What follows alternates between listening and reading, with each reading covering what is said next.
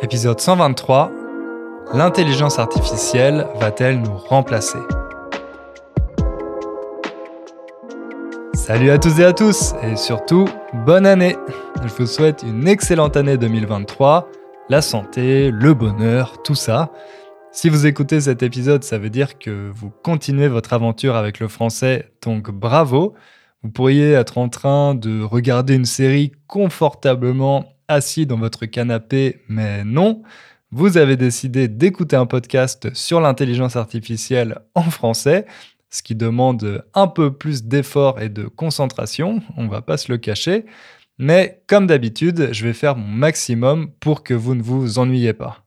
Vous le savez, quand une nouvelle année commence, on a toujours un petit pic de motivation. Moi, par exemple, j'ai commencé un nouveau programme à la salle de sport. Je vous ai avoué dans le dernier épisode de 2022 que j'avais un peu perdu ma motivation pour aller à la salle de sport. Mais là, j'ai trouvé un programme sur trois mois qui est adapté à mon niveau avec euh, des exercices bien expliqués, le nombre de séries à faire et euh, un tracker pour mesurer mes progrès. Ça semble pas grand chose, mais ça m'a remotivé pour aller à la salle de sport parce que maintenant j'ai un objectif clair et à chaque séance, je sais exactement ce que j'ai à faire. Même si je le sais depuis longtemps, euh, j'avais oublié à quel point c'est important de casser la routine en se fixant de nouveaux objectifs. Et justement, si vous avez ce problème avec votre français, si vous avez l'impression d'avoir euh, atteint un plateau et que vous avez un peu perdu votre motivation, on a le programme qu'il vous faut chez Inner French. Je vous en ai déjà parlé, il s'appelle Build a Strong Core. Et euh, si je vous en parle aujourd'hui, c'est parce que nous allons rouvrir les inscriptions mercredi. Alors, Build a Strong Core, c'est un cours qui va vous aider à dépasser le plateau intermédiaire en vous donnant une feuille de route, une roadmap, avec une leçon à faire chaque jour, une leçon dans laquelle vous en apprendrez plus sur la société française et le monde francophone. Et dans ce cours, contrairement au podcast, il y a aussi des leçons de grammaire avec plus de 120 exercices pour pratiquer. Et en plus, vous avez un espace pour poser toutes vos questions à Anya et à moi et euh, organiser des conversations avec les autres élèves du cours. Donc, si ça vous intéresse, rendez-vous sur innerfrench.com mercredi pour trouver toutes les informations et vous inscrire. En attendant, aujourd'hui, je vous propose de parler d'intelligence artificielle. C'est un sujet qui n'est pas nouveau, on en entend de plus en plus parler depuis une trentaine d'années. Pour ceux qui ne savent pas ce qu'est l'intelligence artificielle, c'est un domaine de l'informatique qui vise à créer des machines capables de simuler l'intelligence humaine. Ça inclut des activités comme la résolution de problèmes, l'apprentissage automatique et la prise de décision. Vous avez sûrement entendu parler de la victoire de l'intelligence artificielle Deep Blue contre euh, Gary Kasparov, le champion du monde d'échecs, en 1997. Cet événement a été considéré comme un tournant dans l'histoire de l'intelligence artificielle et il a suscité de nombreux débats sur les capacités et les limites de cette technologie. Ces dernières années, l'intelligence artificielle a fait des progrès impressionnants dans de nombreux domaines. Vous avez peut-être vu des vidéos de ces robots qui peuvent effectuer des tâches complexes comme euh, des opérations chirurgicales ou encore les drones de livraison de l'entreprise Amazon, sans parler des voitures autonomes. Vous avez sûrement déjà utilisé des outils de traduction automatique ou d'écriture de texte qui reposent aussi sur l'intelligence artificielle. Ces avancées ont suscité pas mal de craintes, je ne parle pas d'un scénario de fin du monde comme dans les films de science-fiction, mais des inquiétudes quant à l'impact de l'intelligence artificielle sur l'emploi et notre place en tant qu'humains dans la société. Certains sont persuadés que les machines vont finir par euh, remplacer les humains. Mais est-ce que ces inquiétudes sont fondées? C'est la question à laquelle je vais essayer de répondre aujourd'hui. La science-fiction a souvent été un terrain d'exploration pour les auteurs et les artistes qui ont imaginé des mondes futuristes peuplés de robots et d'intelligence artificielle. Ces représentations de l'intelligence artificielle ont souvent reflété les craintes et les espoirs de l'époque. Euh, et ils ont contribué à façonner notre perception de cette technologie. L'un des premiers exemples qui me vient à l'esprit, c'est le film Blade Runner, sorti en 1982. Dans ce film, on suit les aventures de Rick Deckard, un Blade Runner qui doit traquer et éliminer des androïdes en fuite. Ces androïdes, appelés euh, replicants, ont été créés pour travailler dans des conditions extrêmes et ils sont pratiquement impossibles à différencier des humains. Le film pose la question de l'identité et de la conscience de ces androïdes et de leur place dans la société. Un autre exemple plus récent, c'est le film Her, sorti en 2013. Dans ce film, on suit le personnage de Théodore qui tombe amoureux de Samantha, une intelligence artificielle. Samantha est capable de s'adapter à ses préférences et de lui offrir une compagnie idéale, mais cette relation pose la question de l'humanité et de la conscience de Samantha. Le film interroge également l'impact de l'intelligence artificielle sur les relations humaines et sur notre perception de nous-mêmes. Ces deux exemples montrent que l'intelligence artificielle dans la science-fiction peut être source de crainte, comme la possibilité que les machines prennent le contrôle ou menacent l'humanité. Mais elle peut aussi être source d'espoir, comme la possibilité de créer des intelligences artificielles supérieures à l'intelligence humaine ou de trouver de nouvelles formes de relations et de communication. En outre, l'intelligence artificielle dans la science-fiction peut nous offrir des enseignements à propos de notre époque. Par exemple, les auteurs de science-fiction ont souvent mis en avant les risques liés à la dépendance vis-à-vis des machines ou à la perte d'emploi.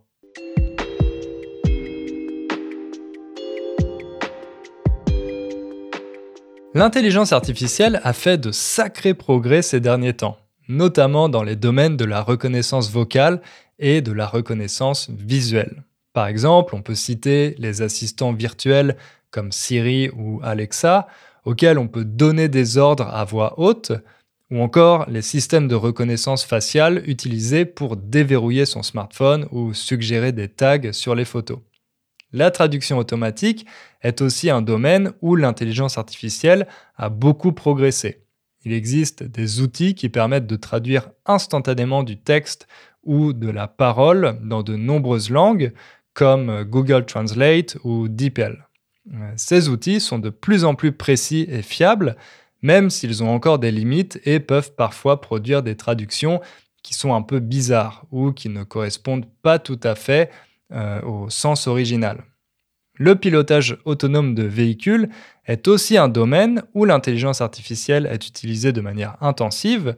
On parle souvent des voitures autonomes, mais il y a aussi des projets de drones autonomes, de robots de livraison autonomes ou de trains autonomes. Ces projets sont encore en développement et ils posent de nombreuses questions éthiques et pratiques, comme la sécurité, la responsabilité en cas d'accident ou l'impact sur l'emploi. L'intelligence artificielle est même utilisée dans le domaine de l'art. Elle peut permettre de générer des images, des vidéos, des sons ou des textes à partir de données existantes. Par exemple, en 2018, un collectif d'artistes français nommé Obvious a présenté une œuvre intitulée Portrait of Edmond de Bellamy, qui était un portrait généré par une intelligence artificielle à partir de milliers d'autres portraits. L'œuvre a été présentée dans une galerie d'art à Paris et elle a été vendue aux enchères pour 432 000 euros. En 2021, la startup Playform AI a entraîné une intelligence artificielle à imiter le style de Beethoven pour finir sa dixième symphonie. Euh, en utilisant quelques notes que Beethoven avait laissées avant de mourir. Ces deux exemples montrent que l'intelligence artificielle peut être utilisée de manière très convaincante pour créer des œuvres artistiques et que les limites entre l'art créé par des humains et l'art créé par l'intelligence artificielle peuvent être difficiles à déterminer. Mais l'utilisation de l'intelligence artificielle dans l'art fait débat pour plusieurs raisons. Déjà, il faut savoir que l'intelligence artificielle ne peut pas créer une œuvre d'art ou un morceau de musique à partir de zéro. Elle a besoin qu'on la nourrisse avec des œuvres existantes, des œuvres créées par des humains. Et les résultats, les œuvres créées par l'intelligence artificielle, dépendent principalement de la qualité et de la quantité des œuvres qu'on lui fournit. Du coup, il y a des questions éthiques qui se posent. Par exemple, est-ce que ces créations sont une forme de plagiat? Ensuite, il y a aussi des questions esthétiques. Certaines personnes trouvent que l'art créé par l'intelligence artificielle ne vaut pas l'art créé par des humains, parce que ça manque de sensibilité, de profondeur ou de signification. D'autres, en revanche, trouvent que l'art créé par l'intelligence artificielle peut être intéressant et original parce qu'il propose de nouvelles perspectives et de nouvelles interprétations. Et puis, il y a aussi des questions qui se posent sur la place et le rôle de l'artiste dans le processus de création. Certaines personnes trouvent que l'utilisation de l'intelligence artificielle pour faire de l'art, ça réduit la place de l'artiste et ça le dévalue, parce que ça le prive de son rôle de créateur. D'autres, en revanche, trouvent que c'est une occasion pour l'artiste de développer de nouvelles compétences et de s'ouvrir à de nouvelles possibilités de création. Mais on peut se demander quelle est l'utilité réelle de l'intelligence artificielle. Est-ce que toutes ces inventions sont seulement des gadgets ou est-ce qu'elles représentent de vrais progrès? Selon une étude réalisée en 2020, l'intelligence artificielle peut accomplir certaines tâches mieux que les humains dans près de 60% des cas. Par exemple, les robots peuvent travailler sans relâche et sans se fatiguer, ce qui peut être un avantage dans certaines industries où les tâches sont répétitives. De même, les algorithmes d'intelligence artificielle peuvent analyser des données à une vitesse et une précision que l'on ne peut pas attendre d'un humain. Selon une autre étude, l'intelligence artificielle peut traiter des données 20 fois plus rapidement qu'un humain. Dans le domaine médical, l'intelligence artificielle est déjà utilisée pour effectuer des analyses de données comme des radiographies ou des électrocardiogrammes, et euh, pour aider les médecins à poser un diagnostic ou planifier le traitement des patients en prenant en compte leurs antécédents médicaux et leur état de santé actuel. Il est important de noter que, dans tous les cas, l'intelligence artificielle est utilisée en complément de l'expertise humaine et ne remplace pas les médecins. Elle peut simplement aider à la prise de décision en fournissant des informations supplémentaires ou en analysant des données de manière plus rapide et plus précise. Mais si l'intelligence artificielle réussit déjà à réaliser des tâches aussi complexes qu'établir un diagnostic médical, on peut s'inquiéter pour l'avenir des postes moins qualifiés. Selon les projections de l'Organisation internationale du travail, près de 85% des emplois qui sont aujourd'hui occupés par des humains pourraient être automatisé d'ici 2035, ce qui entraînerait une augmentation du chômage. Et puis il existe aussi des inquiétudes à propos de ce qu'on appelle la singularité technologique et la super-intelligence, c'est-à-dire l'hypothèse selon laquelle il pourrait exister un jour une intelligence artificielle capable de dépasser l'intelligence humaine de manière significative. Selon une étude de 2019, il y a une chance sur trois pour que l'intelligence artificielle dépasse l'intelligence humaine d'ici 2062. Si l'on parvient à créer une intelligence artificielle qui est capable de raisonner, de s'adapter et de s'approprier de nouvelles connaissances de manière autonome, ça pourrait avoir des conséquences importantes sur notre place dans la société et sur notre façon de travailler et de vivre.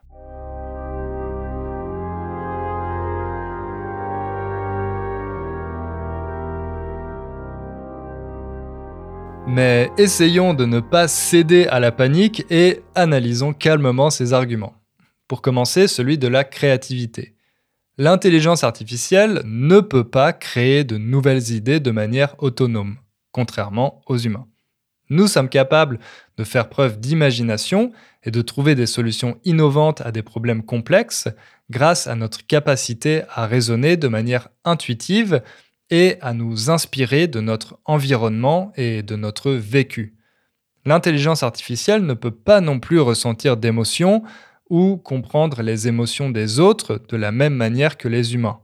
L'empathie est une qualité essentielle dans de nombreux domaines, comme la médecine ou l'enseignement, où il est important de savoir comment se mettre à la place de l'autre et de comprendre ses besoins.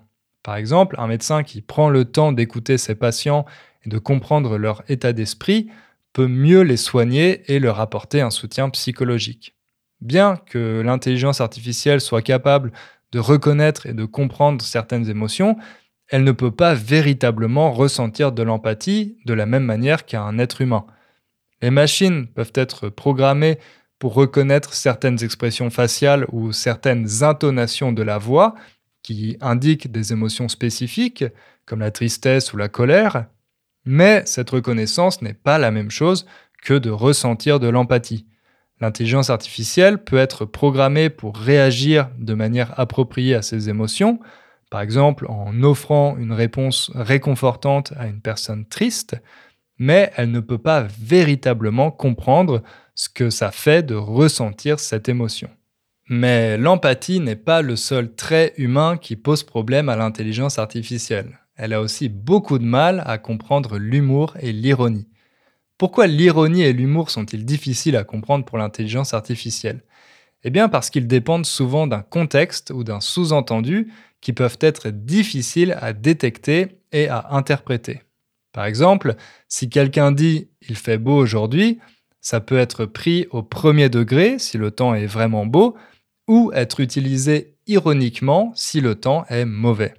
Pour comprendre l'ironie, il faut être capable de prendre en compte le contexte et de détecter le sous-entendu qui va à l'encontre de ce qui est dit explicitement.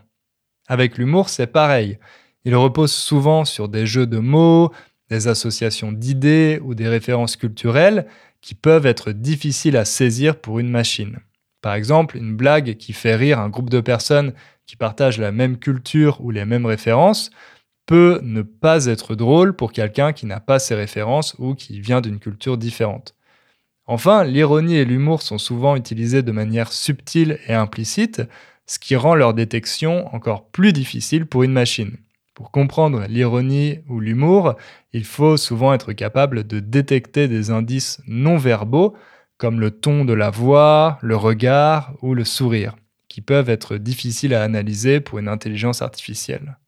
Maintenant, il faut aussi qu'on parle des nombreuses questions éthiques liées à l'intelligence artificielle. Parmi elles, il y a celle de la transparence. L'intelligence artificielle peut être biaisée et programmée pour faire preuve de discrimination il est possible que les données sur lesquelles l'intelligence artificielle est entraînée soient biaisées, ce qui peut se répercuter sur les résultats produits par cette euh, intelligence artificielle. Par exemple, si une base de données utilisée pour entraîner un modèle de reconnaissance de la parole ne contient que des enregistrements de personnes parlant l'anglais avec euh, un accent américain, le modèle sera probablement moins performant pour reconnaître la parole de personnes parlant l'anglais euh, avec d'autres accents ou d'autres langues. Ensuite, il est possible que les algorithmes d'intelligence artificielle soient conçus de manière à discriminer certaines personnes ou groupes de personnes. Par exemple, un algorithme de recrutement qui utilise l'intelligence artificielle pour prédire la performance des candidats peut être entraîné sur des données de performance passées qui peuvent être biaisées en faveur de certains groupes de personnes par rapport à d'autres. Avec un tel algorithme, il peut être difficile pour les candidats de comprendre pourquoi ils ont été écartés et de faire valoir leurs droits. Il est important que les utilisateurs de l'intelligence artificielle comprennent comment elle fonctionne et sur quelles données elle s'appuie pour prendre des décisions. Ça permet de garantir que l'intelligence artificielle ne prend pas de décisions discriminatoires ou arbitraires et que les utilisateurs peuvent faire valoir leurs droits s'ils estiment que l'intelligence artificielle a agi de manière injuste à leur égard. Ensuite, il y a la question de la responsabilité. Lorsqu'une intelligence artificielle prend une décision qui a des conséquences sur les individus ou sur la société, par exemple si une voiture autonome cause un accident, il est important de déterminer qui est responsable de cette décision Est-ce l'intelligence artificielle elle-même ou les personnes qui l'ont conçue et qui en ont défini les critères de fonctionnement Cette question de la responsabilité de l'intelligence artificielle a été abordée par de nombreux penseurs comme euh, Wendell Wallach ou Nick Bostrom, qui euh, soulignent l'importance de fixer des limites à l'utilisation de l'intelligence artificielle et de déterminer qui doit en assumer la responsabilité en cas de problème. Et enfin, il y a bien sûr la question des inégalités économiques. L'utilisation de l'intelligence artificielle peut avoir un impact sur l'emploi et sur la répartition des revenus dans la société.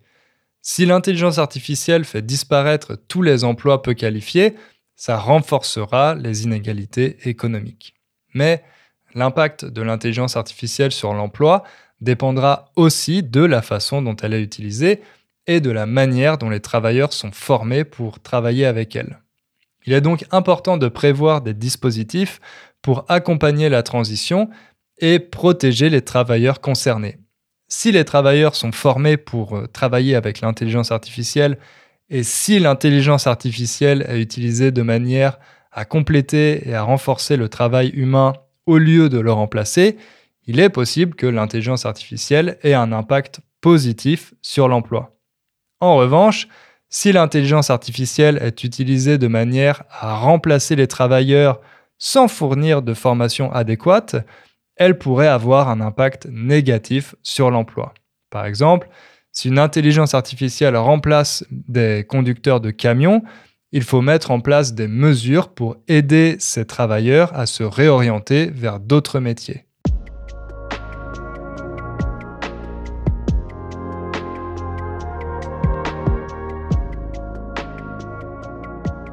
Donc, pour résumer, l'intelligence artificielle est une technologie qui évolue constamment et qui soulève plein de questions et de défis. On a vu qu'elle est déjà utilisée dans un tas de domaines, allant de la recherche médicale à la peinture, mais utiliser l'intelligence artificielle soulève aussi des considérations éthiques liées à la transparence, à la responsabilité et à son impact économique. Et pour répondre à la question de savoir si l'intelligence artificielle va remplacer les humains, c'est difficile de donner une réponse définitive. Oui, l'intelligence artificielle peut remplacer certaines tâches ou certaines activités, mais elle ne peut pas remplacer la créativité, la sensibilité et l'empathie qui sont propres aux humains. Mais il faut quand même rester vigilant et s'assurer que l'intelligence artificielle soit utilisée de manière responsable et éthique pour éviter que les avancées technologiques se fassent au détriment de l'être humain. Et à votre avis, est-ce que l'intelligence artificielle pourra remplacer les podcasteurs un jour? Si vous pensez que c'est impossible, j'ai une petite confidence à vous faire. C'est pas moi qui ai écrit cet épisode, mais un programme informatique qui s'appelle ChatGPT. Alors, vous êtes surpris? Est-ce que vous aviez remarqué une différence par rapport euh, à d'habitude? Je vais poster un petit sondage sur la page de l'épisode pour que vous me disiez combien d'entre vous s'étaient douté de quelque chose. Moi, en tout cas, j'ai été vraiment bluffé, vraiment surpris par les capacités de ChatGPT. ChatGPT, si euh, vous n'en avez pas entendu parler, c'est un programme informatique inventé par l'entreprise OpenAI pour parler, entre guillemets, avec les gens comme s'il s'agissait d'une personne réelle. C'est pas un concept nouveau. Vous avez peut-être déjà discuté avec des chatbots sur Internet, mais ChatGPT joue vraiment dans une autre ligue. Les ingénieurs d'OpenAI lui ont donné des millions de conversations et de textes écrits par des vraies personnes pour qu'il apprenne à comprendre comment les humains communiquent. Ensuite, ils l'ont entraîné à corriger ses propres erreurs et ils ont ajouté des systèmes de contrôle pour qu'il soit poli, qu'il ne fasse pas de réponses racistes, homophobes ou autres. Par exemple, je lui ai posé une question sur les Français et il m'a dit qu'il ne pouvait pas y répondre parce que chaque individu est différent et qu'il ne faut pas faire de généralisation. Mais cette intelligence artificielle va encore plus loin. Vous pouvez lui demander d'écrire une histoire pour enfants dont le héros est un panda qui cherche l'amour. Il peut aussi faire une dissertation sur l'interprétation de la pensée de Nietzsche en France au XXe siècle. Il peut inventer des histoires bibliques Il peut même écrire ou corriger le code d'un programme informatique. Et euh, il ne fait pas de simple copier-coller de texte existant, il crée vraiment un texte original. En plus, vous pouvez lui demander de changer sa manière d'écrire pour s'adapter à un public particulier. Par exemple, moi, je lui ai demandé de réécrire certains passages sur un ton plus informel, comme à l'oral, et le résultat était assez convaincant, je trouve. Il utilisait des expressions comme du coup, des mises en relief. Ah oui, la mise en relief, c'est une structure qu'on utilise à l'oral en français. Par exemple, à l'écrit, on écrit Tesla est une marque de voiture électrique, mais à l'oral, avec la mise en relief, ça donne Tesla, virgule, c'est une marque de voiture électrique. Ça, c'est la mise en relief. Ah oui, parce que vous devez savoir aussi que ChatGPT parle français. Il me semble qu'il parle quatre langues, dont l'anglais et le français. Je lui ai demandé si pour le français il traduisait à partir de l'anglais, mais il m'a répondu que non, il a aussi été nourri avec des textes en français, donc il est capable d'écrire directement dans la langue de Molière. Bref, non seulement ChatGPT a d'énormes connaissances dans tous les domaines, mais en plus, il est capable d'utiliser ses connaissances pour construire une réponse argumentée en adaptant le style et le ton. Si vous ne l'avez pas encore essayé, je vous conseille vraiment de créer un compte et de vous amuser avec. Pour le moment, il est en phase de bêta test, donc on peut l'utiliser gratuitement, mais peut-être pas pour longtemps. Alors évidemment, ChatGPT impressionne, mais il fait aussi peur. Par exemple, à l'école, les élèves peuvent l'utiliser pour euh, écrire un essai ou une rédaction en quelques secondes, et c'est très difficile pour les profs de le détecter, de voir que le texte a été écrit par ChatGPT. Mon petit frère qui est au lycée m'a avoué qu'il a déjà commencé à l'utiliser, et que les profs n'y ont vu que du feu. N'y voir que du feu, c'est une expression familière pour dire ne rien remarquer, ne pas voir qu'une chose est fausse. Mon frère a utilisé ChatGPT pour faire sa rédaction de français, il a eu une excellente note et sa prof n'y a vu que du feu. Moi, pour cet épisode, j'ai donné le sujet à ChatGPT et je lui ai d'abord demandé de faire un plan, le plan qu'il a proposé était pas mal, mais je lui ai demandé d'ajouter une partie sur les considérations éthiques. Il ne pouvait pas écrire tout l'épisode d'un coup parce que ses réponses sont limitées à environ 1000 mots, donc je lui ai fait écrire chaque partie l'une après l'autre. Parfois, je lui disais d'inclure plus d'exemples, de développer certains points, d'inclure des statistiques, etc. Euh, le problème, c'est que j'ai pas réussi à trouver toutes les études qu'il mentionnait, donc prenez les chiffres que j'ai cités avec des pincettes, euh, j'ai pas pu les vérifier. Et puis pour que l'ensemble reste cohérent, j'ai dû ajouter quelques phrases de transition. Si vous allez lire la transcription sur le site, vous verrez que j'ai mis en évidence les phrases qui euh, sont de moi, mais que 99% de l'épisode a bien été écrit par ChatGPT.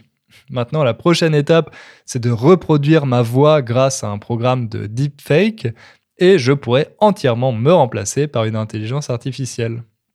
Plus sérieusement, même si j'ai été impressionné par ChatGPT, il faut avouer que pour le moment, c'est plus un assistant d'écriture qu'un auteur à part entière.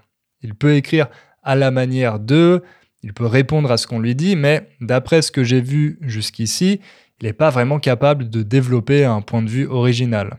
Il ne fait que reproduire, synthétiser, reconstruire les conversations qu'il a analysé en prenant en compte certains éléments de contexte, mais euh, il a toujours besoin de la créativité de l'humain qui lui pose la question. oui, mais jusqu'à quand? Voilà. Si cet épisode vous a plu, vous pouvez remercier ChatGPT. Si au contraire vous l'avez trouvé ennuyeux, ça me rassure un peu. Ça veut dire que je peux garder mon travail et continuer d'écrire les épisodes moi-même avec tous les défauts et les qualités de mon humanité. Grand merci pour votre attention et à bientôt